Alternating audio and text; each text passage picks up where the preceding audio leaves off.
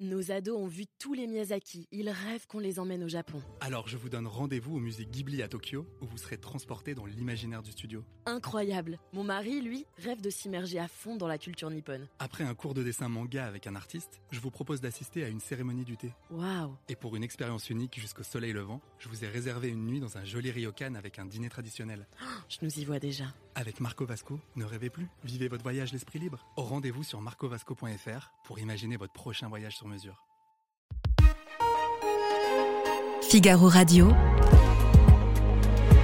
Le Buzz TV. Nicolas Voller et Cécile Brelot. Figaro Radio. Bonjour et bienvenue dans le Buzz TV de TV Magazine. Nous sommes ravis de vous accueillir pour ce nouveau Buzz TV euh, diffusé sur la chaîne Figaro TV Île-de-France, évidemment, Figaro Live et Figaro Radio. Ça va, Cécile? Très bien, merci. Aujourd'hui, nous accueillons sur ce plateau une comédienne qui est une véritable enfant de la balle, théâtre, cinéma, télévision. Elle s'épanouit dans tous les registres, sur tous les fronts. Vous connaissez évidemment son grand rôle depuis de longues années maintenant, celle du commissaire Cassandre, qui, contrairement au mythe, n'est pas forcément annonciateur de mauvaises nouvelles. Bonjour Gwendoline Amon. Bonjour. Merci d'être avec nous. C'est pas Cassandre, c'est pas mauvaise nouvelle. On le sait, c'est dans la mythologie, c'est ce nom. Mais nous, vous avez une bonne nouvelle pour vous parce que France 2 diffuse L'Impasse. Oui. Une fiction magnifique dans laquelle vous jouez aux côtés de Thierry Neuvik, Stéphane Guérintillier, encore Audrey Ferrol. Je vais pas citer tout le casting, hein, mais on va en parler euh, longuement dans la deuxième partie de cette émission. Euh, le- la première chose que j'aimerais envie de vous demander comme ça, c'est est-ce que ça fait du bien de sortir un peu du rôle de flic de Cassandre de, de temps en temps? Je sais que vous aimez bien ces petits pas de côté, hein, euh, vous en avez fait euh, un peu. Est-ce que c'est c'est sympa de temps en temps? Là, c'est une psy. Hein, C'est une psychiatre. Euh, mais c'est pas sympa de temps en temps, c'est sympa tout le temps. Tout le temps je, je- je ne crois pas qu'un acteur décide de, de- de- de faire ce métier pour jouer un rôle. Euh, le fait d'avoir rencontré euh, le personnage de Cassandre, c'est une chance inouïe parce que parce que c'est une fidélité avec le public et puis euh, et puis euh, ça permet de quand on fait une série au long cours de de, jouer sur différents euh, registres. Mais non, moi évidemment que j'ai envie de continuer à jouer plein de personnages différents et de continuer à faire du théâtre et d'écrire. Mais flic, on vous le repropose souvent parce qu'entre-temps, vous avez fait un meurtre en Haute-Savoie, euh, des crimes parfaits, etc. Ça, ça colle aussi. euh, Aujourd'hui, dans les propositions que vous avez, c'est quoi la, la Non, non, non. Je crois que flic c'est très lié au fait que, euh, que, que- que le public aime le polar. Donc Ouais, il y a beaucoup de polars. Pas, on ne propose pas des rôles de flics. euh, C'est ce qui marche le mieux en fiction française, hein, oui, ça marche beaucoup, ça marche très bien. Donc je pense que c'est lié à ça. Mais il y a plein, non, il y a plein de personnages, plein de, de rôles à, à découvrir. Et là, c'est une psychiatre et ça m'intéressait beaucoup, bien que euh, on ne fait qu'effleurer euh, dans, dans le téléfilm euh, ce métier-là, puisque c'est un polar, donc, donc on rentre dans une intrigue. Mais ça m'intéressait beaucoup parce que c'est, pour moi, le parent pauvre de la médecine, la psychiatrie. Il n'y a pas de chirurgie, ça rapporte pas d'argent, et pourtant, c'est probablement euh, euh, un des domaines qu'il faudrait le plus développer et qui a besoin de soignants euh, et d'ouverture de lit et pas l'inverse, parce que de la toute petite maladie mentale ou trouble anxieux à la, à, à la grande maladie mentale, il y en a, il y a, il y a beaucoup de gens, euh, à la schizophrénie, à- aux bouffées délirantes, au délire mystique, etc. Il y a beaucoup de choses à faire. On va en parler évidemment hein, de ce rôle. Dans quelques instants, on parlera de l'impasse. On reviendra aussi évidemment euh, sur Cassandre. Tous vos autres projets, ce sera après les news médias de Cécile Brelot. Euh, Cécile, on démarre ces infos médias avec Squeezie, le célèbre youtubeur, le youtubeur le plus euh, suivi de France, qui étrit la télévision. Exactement. Dans un portrait pour Télérama, le youtubeur aux plus de 18 millions d'abonnés n'a pas été tendre avec le petit écran, qu'il juge incapable de se réinventer, mentionnant au passage la millénième saison de Colanta. Ce que Lucas Auchard, de son vrai nom, résume à un vrai souci de vision, euh, lui fait prédire que les youtubeurs sont en train de remplacer la télé beaucoup trop frileuse. Donc ce sont des remarques qui sont sans faire écho à une interview qu'il avait donnée à Thierry Ardisson en Oui. 2017 dans Salut les Terriens, où l'animateur avait été jugé euh, assez arrogant. Oui, c'est ça. Pas avec, avec condescendance, mais Oui. YouTube n'avait pas encore euh, euh, cet écho-là. En tant qu'actrice, vous pourriez aller faire la promo aussi bien euh, sur un plateau classique, on va dire, comme euh, C'est à vous, avec Elisabeth Lemoine, ou chez un Bah, youtubeur. bien évidemment, Ouais. enfin, bien évidemment. Mais là où il a complètement raison, euh, c'est que les jeunes gens, enfin les jeunes gens, les, les- les enfants, les ados et les plus jeunes sont moins intéressés par la télévision et que euh, s'il a 18 millions de vues, c'est qu'il leur propose euh, un programme qui les, qui les, qui les anime, quoi, qui, qui leur plaît. Mmh. Donc à la télévision de se renouveler si elle veut que les jeunes reviennent, bien évidemment. Vous le voyez, ça, par exemple, votre fils Gabriel, qui est, qui est un, très, un jeune homme, il regarde Non. YouTube Ah il oui, regarde pas la télé. bien sûr il qu'il regarde des vidéos YouTube. Bien euh, sûr qu'il TikTok, regarde YouTube. Ouais. Et il regarde euh, des, des- des séries sur les plateformes. euh, et il va au cinéma et au théâtre. Mais la télé, il ne la regarde pas. La Sauf si je le force à me regarder, ce que je ne fais pas. Il regarde même pas Cassandre en Non, rediff, ça en replay. arrivé. Si, quand même, un Ça peu. lui est arrivé, Ouais, ouais. Mais, mais, mais non, c'est c'est pas son truc, la télé, effectivement. Ça leur parle pas. Donc il faut, il faut, si on veut parler à nos jeunes, qui sont quand même assez désespérés dans ce drôle de monde, euh, il faut y mettre les moyens. moyens Et je pense que quelqu'un comme Squeezie, oui, a une importance considérable et que c'est très intelligent de sa part. Et puis peut-être qu'il leur fait vachement de bien. C'est quand même euh, Important. c'est ce qu'il Ouais. faut aux jeunes. Tout dans ces temps un peu, un peu compliqués.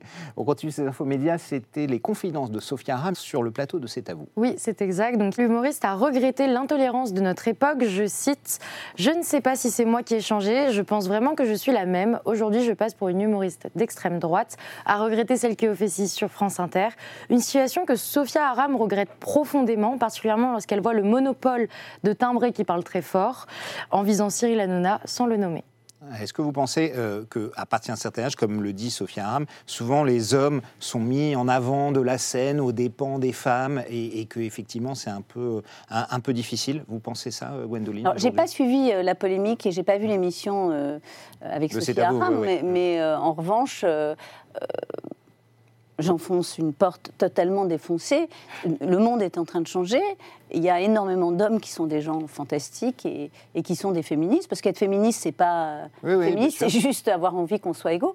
Euh, mais, mais nous sommes quand même depuis des siècles dans un monde d'hommes, fabriqué par des hommes, fait par des hommes, pour des hommes. Donc c'est long, c'est difficile. euh, et euh, oui, il y, a y un certain masculinisme qui, qui, Qui est toujours là. hein. qui est toujours là et ça va se faire doucement.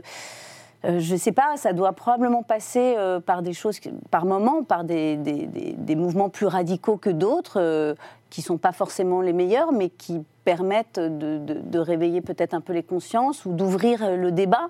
Euh, Comme Sandrine Rousseau, vous pensez qu'il faut déconstruire les hommes, arrêter les barbecues, etc. ou non, non, là, non. ça c'est. Enfin, écoutez, moi, je- Ça, c'est chacun du- pense ce qu'il veut. C'est du Euh, gadget. Chacun- Je, je pense surtout qu'il faut communiquer et qu'il faut s'écouter. Plus personne ne s'écoute. Les gens, et je voyais à la grande librairie euh, Maria Pourchet qui, qui a lu un texte extraordinaire sur la nuance. Ouais. Euh, maintenant, il faut faire partie de quelque chose. Il faut être de droite ou de gauche. Euh, Oui, il y a plus de euh, nuance. euh, il faut toujours prendre un parti. Non, il faut, il faut prendre le temps, écouter et puis euh, surtout avoir euh, de. euh, Comment dire, de la tolérance, quoi. Plus Les gens sont devenus totalement intolérants. Mm.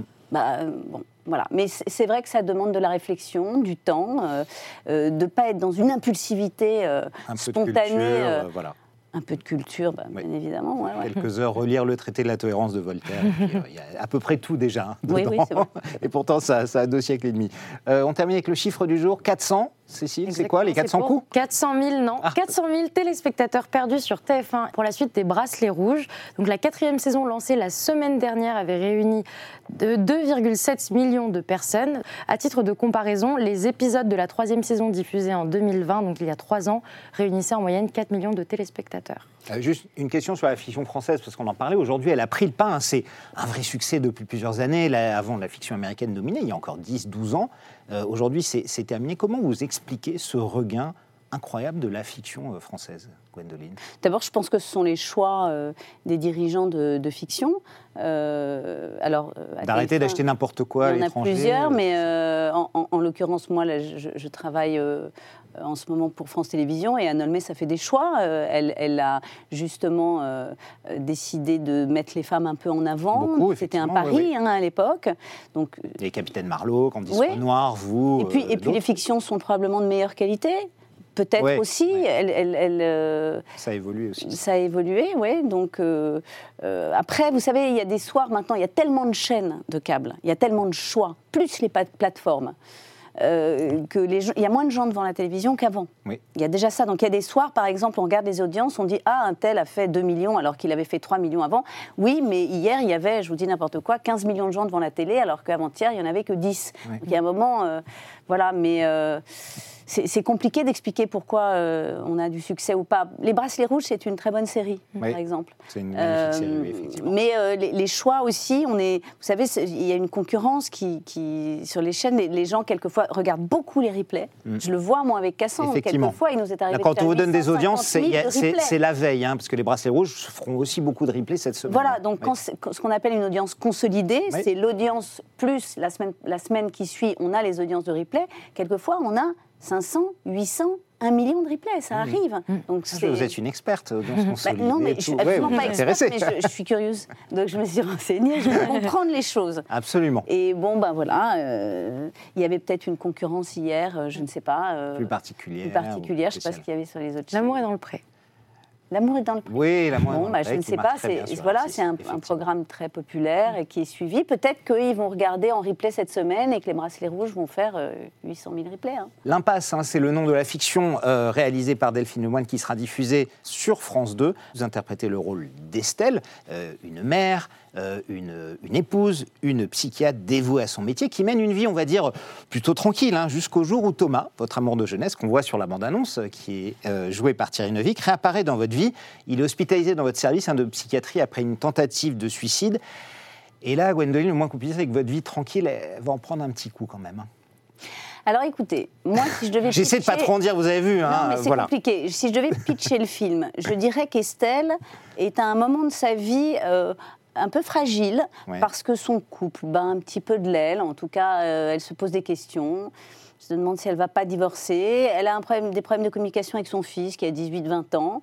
Et en plus, elle est en conflit avec un de ses collègues psychiatres qui n'utilise pas du tout les mêmes méthodes, les mêmes thérapies qu'elle, parce qu'elle elle pratique en plus des thérapies euh, euh, classiques de l'hypnose. Et Ouais. elle pense qu'elle peut allier les thérapies comportementales et cognitives, qu'on appelle les TCC, à euh, des thérapies plus dures euh, et à une médication assez forte pour certaines pathologies. Et donc elle est en conflit. Donc elle est faible.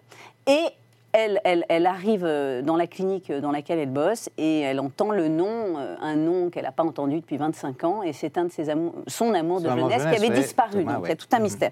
Et là, elle blémit. Que va-t-il se passer? Justement, vos personnages ont un passif. Thomas a même lui un lourd secret. Est-ce Ouais. que ce- c'est ça la clé pour un bon drame psychologique? Oh, je ne sais pas du tout. La clé, c'est d'a- d'appeler les gens, c'est d'être. Vous savez, euh, ce film. En fait, c'est parti d'un éditeur que je ne connaissais pas du tout, Gilles Cohen-Solal, qui est l'époux d'Héloïse Dormesson, Oui. qui tous les deux euh, ont, ont co- ont cofondé les, les éditions et Héloïse Dormesson, Dormesson, oui. qui adorait Cassandre, et que je ne connaissais pas du tout, et qui m'a joint sur Instagram, et qui m'a donné rendez-vous pour me donner un sac de livres, en me disant, il y a plein de rôles pour vous. Le premier que j'ai pris, c'était L'Impasse.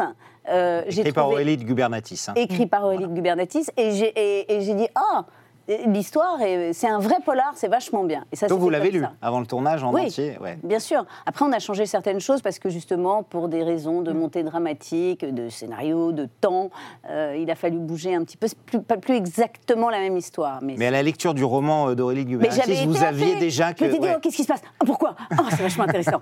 Et en fait, c'est ça. ouais. Donc en fait, il faut. euh, S'il y a un mystère et qu'on est pris, euh, c'est que c'est chouette. Qu'est-ce qui vous a plu dans son personnage? Est-ce que c'est une mère, une épouse et euh, une psychiatre Bah, vous savez, à mon âge, on est souvent mère et épouse. Enfin, pas toujours d'ailleurs, c'est un peu con ce que je dis. Mais. euh, Et pas toujours psy. Des gens sont Non, mais j'aimais bien euh, l'idée qu'elle soit mais- psychiatre. euh, oui, ça m'intéressait parce qu'on travaille sur, sur, sur, sur l'âme de l'autre. Et puis, enfin, sur la- sur l'âme, c'est un petit peu philosophique, sur en tout cas les méandres de, de- de l'esprit. Ça m'intéressait. Euh, et puis, oui, j'ai été happée. J'étais ravie que Thierry Neuvik euh, dise oui, Stéphane Guérintillier aussi. euh, euh, et puis voilà, on a formé une bonne équipe avec, la, avec Delphine Lemoine, la réalisatrice, avec les productrices que, j'aime beaucoup. et puis, non, ce qui, ce qui m'a plu, c'est cette femme, encore une fois, c'est une anti-héroïne qui, est dans un moment de faiblesse. Et pourquoi Qu'est-ce qui se passe dans la tête d'une femme responsable et mère Et c'est surtout. pour se barrer comme ça et, et tout envoyer C'est ce qu'il y a. C'est ce qu'on voit. Oui, ce j'ai dit voit- foutre Vous l'avez dit, vous l'avez dit, tout envoyé se faire foutre, mais vous l'avez, on le voit dans la bande-annonce même, il y a pourquoi est-elle prête à, à tout risquer pour elle? Parce que personnage, c'est- pas une naïve, mais on dirait que elle, elle se méfie pas, elle sent pas le piège se refermer. Parce Il va y avoir une espèce de spirale. qu'elle est, vous savez, souvent les cordonniers sont les plus mal chaussés. Oui, Elle a ça arrive. elle-même des névroses, des drames intérieurs, des questionnements, qu'elle n'en est pas moins une femme et que euh, les histoires d'amour, quelquefois, surtout euh, à, à ces âges-là, euh, on, peut on peut envoyer tout péter euh, euh, pour vivre, pour vivre l'essentiel, pour avoir l'impression de vivre l'essentiel, d'être dans une forme de liberté totale et de merde. Et comme ça va pas bien dans sa vie, elle est, elle est, alors c'est plus compliqué que ça, mais euh, ça c'était assez intéressant aussi. Comment elle se laisse faire, comment euh, elle les dupe. Ouais. Vous êtes comme ça dans la vie? Un peu crédule Vous faites confiance facilement, euh, Gwendoline Non, je ne suis pas crédule. Je suis pas crédule. Je suis un scanner, et ça me gêne beaucoup. D'accord. Je sens, j'ai un instinct Scanner tout. atroce. Non, non, mais c'est un instinct, c'est un- Ouais. que je ne maîtrise pas. Fort. En revanche, je suis, je peux être très naïve. Ouais. et, et croire facilement les gens. Euh, J'ai tendance à me dire qu'il y a du bon dans chacun, même euh, la pire des enflures qu'on m'a décrite. Donc je, je- je suis plutôt très open mind et très tout est sauvable, tout est possible. Alors, je voudrais maintenant hein, qu'on parle un petit peu quand même de, Cassandre, le titre de la série du même nom dont vous jouez le commissaire, Florence Cassandre, une ex du Quai des Orfèvres qui a été mutée en Haute-Savoie. Depuis 2015, on a sept saisons, euh, une trentaine d'épisodes, quelques millions de téléspectateurs, je dis bien quelques. Comment vous vivez cet incroyable succès qui perdure dans le temps? Aujourd'hui, quand même, 8, 7 ans, 8 ans de série, c'est impressionnant. Comme un cadeau, Ouais. parce que c'est un cadeau dans la vie d'un acteur. Euh, comme un- d'avoir du succès, enfin d'être dans un, un projet qui a du succès, donc comme un cadeau vraiment, et avec beaucoup de gratitude euh, que le public ait suivi, euh, beaucoup de gratitude euh, pour les gens qui m'ont choisi, la chaîne aussi. euh. Et puis, euh, vous savez, je, je- je le vis très simplement. En fait, il n'y a pas grand-chose qui a changé. Je, je suis plutôt, je le dis souvent, un peu embarrassée parce que je trouve que le mot star ne veut rien dire. Il n'y a rien de plus con. Euh, je trou- oui, embarrassée parce que ça a forcément augmenté la ma notoriété. Et d'un côté, c'est extrêmement émouvant Oui. parce que les gens, ils viennent vous parler. Moi, hier, j'étais j'étais à la gare. Vous appelle Cassandre ou ah, Florence, non, non, ça non, arrive mais ou les pas gens me sourient, viennent me voir, mais, et des gens très, très, très différents, de tout âge, de tout milieu, et c'est hyper bouleversant, en fait. Ça m'émeut beaucoup. Et en même temps, euh, euh, je- je- je- je- j'ai l'impression qu'on... je, je- je suis embarrassée de recevoir autant de gentillesse, et, en même temps, je trouve ça génial, quoi. Donc voilà, moi, je le, je le vis, euh, voilà, simplement, sauf que maintenant, je, je me rends compte que... euh, ben, on m'en reconnaît beaucoup, Ouais. qu'on m'en parle beaucoup et que j'essaye de me faire un peu toute petite par rapport à, à ça parce que je, je- même chose à notoriété, je- je- c'est tellement, c'est tellement n'importe quoi, c'est tellement bizarre quoi. Mais alors- on, on vous prête, on vous donne, tout à coup, vous- non. Enfin moi je Pour les, euh, pour les fans de, de Cassandre, est-ce que vous savez quand les nouveaux épisodes vont arriver? Ah oui, Est-ce la que vous avez des, 8, c'est quand? des petites informations Ça à nous arrive, y a dévoiler? des infos. Là, je choses. pars tourner à partir du 16 octobre jusqu'au 10 novembre un épisode. D'accord. D'accord. Euh, et probablement deux autres euh, cet hiver.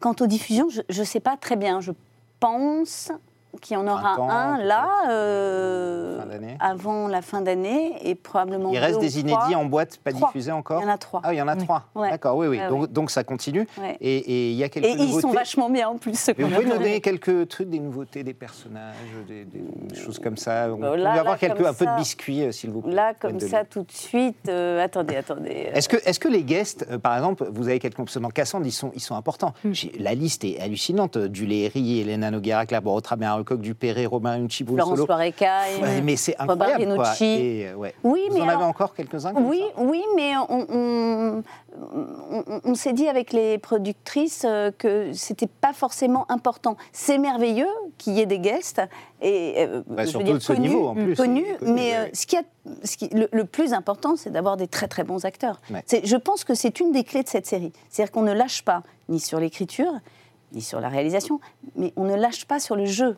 On ne vient pas euh, jouer le truc euh, finger in the nose. On- on- même si c'est du polar familial et que ça a l'air d'être... Vous savez, tout ce qui a l'air facile est difficile. hein. Moi, je sors de Joyeuse Pâques de Jean Poiret. Je suis allée en me disant finger in the nose. Il n'y a rien de plus technique et de plus précis que la comédie. Ah bah le rythme et tout, c'est c'est la même chose évident, pour ouais. Cassandre. Ce qui a l'air d'être évident ne l'est pas.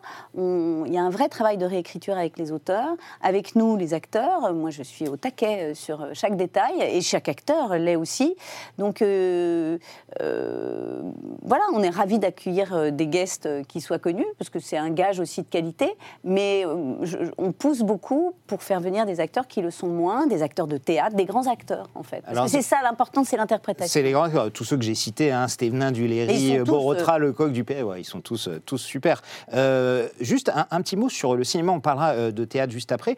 Euh, vous tournez un peu au cinéma, moins depuis Cassandre, j'ai vu que vous aviez fait huit fictions télé en tout euh, depuis 2015 et seulement quatre films de cinéma, souvent des, des seconds rôles. Est-ce qu'il y a toujours cette barrière, cette espèce de snobisme qui existe, euh, Gwendoline, entre le cinéma et la télé Je sais pas quoi vous dire. Je n'ai pas, pas de jugement. Je, ça a beaucoup évolué, ça change, ça bouge. Oui, il y a certainement encore une barrière. Oui, parce que euh, ce ne sont pas les mêmes producteurs, euh, parce que je sais pas, je sais pas quoi vous Ça dire. paraît incroyable. Aujourd'hui, les stars qui sont les plus bankable en France, on va dire Jean Dujardin ou Marcy, viennent tous de la télé. Ils ont tous fait des Regardez, séries. vous avez, vous avez cité quoi? Des hommes, déjà. Oui, voilà, ces deux-là. Beaucoup plus d'hommes. Sinon, il y a Alexandra Lamy, mais Oui. et puis ce sont des hommes qui sont venus de l'humour, qui sont venus entre guillemets pas du one Oui. man, mais euh, Oui, oui, des- de séries humoristiques, C'est beaucoup plus facile dire. quand Ouais. on est acteur de cinéma de venir à la télé que l'inverse. Je ne sais pas pourquoi. Moi, je- je- je- j'aimerais que, je veux dire, si on a du talent, on doit pouvoir euh, euh, travailler partout. Ça vient, ça vient de plus en plus. euh, c'est difficile, c'est long. Euh, il, il faut un jour que quelqu'un vous fasse confiance. Enfin, je ne sais pas quoi vous dire parce que bien sûr que j'aimerais faire du cinéma. Plus, pas ouais. pour faire du cinéma. Il n'y a, pas de- il y a pas de guerre et et il n'y a pas de, de comparaison. Euh, Vous aimeriez chaque en faire projet plus, en tout cas, que- oui, que parce qu'on parce aborde euh, des personnages différents, parce que quelquefois il y a plus de liberté, parce Mm. qu'on est sur la vision euh, d'un auteur euh, et qu'on aborde des sujets. Bien sûr que j'aimerais. Il y a un problème d'âge aussi pour les femmes. Oui, parce que l'année je dernière. pas, moi, je aviez- souffre pas de ça L'année dernière, énormément. vous avez mis le point sur euh, le rapport euh, entre après la cinquantaine, comme quand on se sentait aussi parfois comme un pot de yaourt périmé, ce que vous nous aviez Beaucoup d'actrices ces derniers mois se sont Mm. exprimées là-dessus en disant que les rôles étaient très peu intéressants après 50 ans, souvent, hein, pour, pour des Oui, oui. Alors, je vous dis pour l'instant, moi, c'est pas mon cas. Et puis, je, je- je pense qu'il faut être un peu proactif, c'est-à-dire qu'il faut essayer, quand on peut, de, de- de- de- de- de- de créer soi-même des projets, de les, pro- de les proposer, de- de- d'être euh, partie prenante de, de son parcours. Parce parce que vous avez aussi dit, euh, vous avez mis le point euh, tout à l'heure sur J'ai dit beaucoup question. de conneries. Comme quoi, euh, vos personnages étaient quasiment tout le temps des mères. Est-ce que ça, c'est quelque chose qui vous dérange? Est-ce que vous aimeriez être aussi une femme euh, sans Moi, je veux bien être n'importe quoi. Je m'en fous, euh, même un éléphant ou un chameau, si c'est intéressant. Si, si c'est intéressant à jouer. Après, on n'a pas toujours le choix. Et évidemment qu'il faut qu'on travaille. Un comédien, il est son propre instrument. Donc, euh, il, faut qu'il travaille. Et, quelquefois, on, fait- on ne fait pas que les choses qu'on aime ou, ou- ou qui, vous, qui vous excitent ou qui vous animent. Euh, on travaille, on fait notre métier. C'est- comme vous, il faut, il faut bien que vous gagniez votre vie. Donc, euh, il vous arrivera peut-être de, de faire des choses que vous n'aimez pas, forcément, ou que vous aimez moins que d'autres. Bah, c'est la même chose. Je pense que quand on est un acteur de cinéma ou une actrice de cinéma très connue, on a d'une certaine façon, euh, on vous propose euh, euh, des personnages souvent plus intéressants. On a la carte pour, voilà, pour avoir un Oui, mais menu. euh, j'ai pas de jalousie, j'ai- pas de jalousie, je suis pas dans la concurrence. Je pense que je vais faire en plus de plus en plus de cinéma, donc j'ai pas d'angoisse et d'aigreur par rapport à ça. J'en ai souffert quand j'étais plus jeune parce qu'il y avait une vraie, une, un- un- une vraie, enfin, voilà, je ne faisais pas de, je n'avais pas de Une rendez-vous. espèce de euh, discrimination. C'est toujours le cas depuis. Le mouvement MeToo a été lancé il y a 5 ans maintenant aux États-Unis. C'est parti des actrices d'ailleurs. Est-ce qu'aujourd'hui il y a toujours cette discrimination? Moi, je me souviens, vous étiez passé chez Frédéric Lopez en février, euh, dans l'émission Un dimanche à la campagne. Vous évoquiez votre ex-compagnon Frédéric Diffenthal, que- avec qui vous avez joué, en disant les gens croyaient que je jouais parce que j'étais sa femme. C'est- Ça paraît lunaire d'entendre ça. euh. non, mais Bah, Quand j'ai entendu ça, moi, savez, ça m'a surpris les, les gens croient toujours plein de trucs. euh, Ouais. Je sais pas quoi vous dire. euh, on, vous colle une image euh, et les gens pensent qu'ils savent. Non, mais vous faisiez du théâtre, du- de la comédie, Oui, bien oui, avant parce de que- parce rencontrer que- votre parce ex-compagnon. que, parce que mon ex-mari était, euh, avait, était beaucoup plus connu que moi, avait une, une- une visibilité beaucoup plus forte que moi. Moi, je jouais beaucoup, beaucoup au théâtre et donc Ouais. euh, on me connaissait moins, même si je travaillais beaucoup. Et euh, effectivement, sa notoriété et son image ont dû être. ont dû... Mais bon, ça, ça va être repris maintenant que je dis ça dans tous les médias. Et alors, c'est explosé, c'est complètement. Non, mais c'est pas ça. En fait, c'était pas forcément cet exemple-là, c'était la je- discrimination homme-femme aujourd'hui, encore les inégalités. On en parlait dans le cinéma, que ce soit. Mais bien sûr qu'il y a des Ouais, inégalités. il y a des inégalités de Mm. salaire aussi, euh, même chez nous. Il y a des. Euh, ça bouge, il faut y aller doucement. Moi, moi je ne pense pas qu'il faille agresser, euh, s'agresser les uns et les autres. C'est pas la faute des hommes, c'est pas la faute. C'est la faute d'un système, c'est la faute d'une société qui doit bouger tout, dou- tout doucement et, et accepter euh, qu'elle n'est plus celle d'il y a 50 ans ni d'il y a 100 ans. Voilà. Avant qu'on passe à la dernière rubrique, Gwendoline, euh, dans laquelle vous avez posé une question à notre invité de demain, ce serait à vous de répondre à la question de notre invité d'hier. Figurez-vous, je pense que vous le connaissez très bien, il s'agit de Dominique Besnéard, Oh, qui lui vous connaît très bien et qui avait quelque chose à vous demander. Euh, Est-ce que tu te souviens du titre de la pièce que tu as jouée euh, au Festival d'Angers sous la direction de Jean-Claude Brialy? Euh, Tu étais, c'est peut-être une des premières fois où je t'ai rencontré. Tu avais joué aussi une autre pièce de à nous, si je me souviens bien, avec Daniel Et Charlotte Valandré, mais je ne me souviens plus du titre de la pièce. Par contre, celle que tu as jouée à Angers, comment s'appelle-t-elle? Et il y avait une actrice qui a été très célèbre qui jouait dedans. Quel est le nom de cette actrice qui malheureusement est partie? Il est, il- bah, c'était, c'est pas une question, mais il en- y a 8000 ça l'énervait, ça l'énervait de pas savoir. Alors, Alors, j'ai- Dominique, mon Dominique que j'aime il est là, ici, regardez la Dominique. Dominique, euh, la pièce dont tu ne te souviens plus que j'ai jouée avec Daniel Hivernel au Théâtre de l'Œuvre, c'était Roméo et Jeannette. Euh, ça, c'est la première question. La deuxième, la pièce que j'ai jouée au Festival d'Angers, mise en scène par Jean-Claude, euh, c'est L'invitation au château. Je l'ai jouée avec Nicolas Vaud, entre autres. Et la grande actrice avec qui j'ai joué dans cette pièce, qui est décédée, c'était Hélène Duc. Eh ben, j'ai répondu à toutes les questions. Eh ben, j'ai Voilà, pas vous, allez, vous allez le soulager à un point absolument incroyable. C'est à vous dans un instant au suivant. Nous recevons le journaliste et chroniqueur Jacques Cardoz qui a rejoint euh, cette année l'équipe de TPMP avec Cyril Hanouna après avoir travaillé envoyé spécial, dirigé complément d'enquête, avoir été correspondant à Washington, directeur de la communication de l'Olympique de Marseille. Euh, Gwendoline, c'est un parcours très atypique. Je vous laisse poser votre question à Jacques Cardoz. J'aimerais savoir ce que vous avez envie de lui demander. Bonjour monsieur, je ne vous connais pas, euh, vous non plus probablement. Euh, J'aimerais vous poser une question sur le sport. Je ne suis pas particulièrement une fan de foot, mais je regarde comme euh, beaucoup de Françaises euh, les matchs importants. En revanche, j'aime beaucoup le rugby, probablement parce que ma mère était une grande fan. J'aimerais savoir comment, est-ce que, est que vous savez expliquer pourquoi les joueurs de rugby sont très rarement euh, violents et avec l'arbitre et entre eux, alors que ce sont des masses corporelles monstrueuses, et pourquoi au foot, on les voit souvent, euh, excusez-moi l'expression, se mettre sur la gueule et faire quand même un grand, grand cinéma? Merci Gwendoline, on lui posera dès demain. C'est une très bonne question, il a bossé à l'OM en plus, donc euh, on va en parler. Je rappelle que vous jouez dans la fiction L'Impasse hein, qui sera diffusée sur France 2. On ne rate pas cette série, hein. un suspense incroyable. Une fois qu'on est, on est pris et on est, on Oh, est à gentil, on vous, on vous le conseille. Excellente journée à toutes Merci et à à tous. vous. Merci Et à encore merci de votre fidélité au Buzz TV.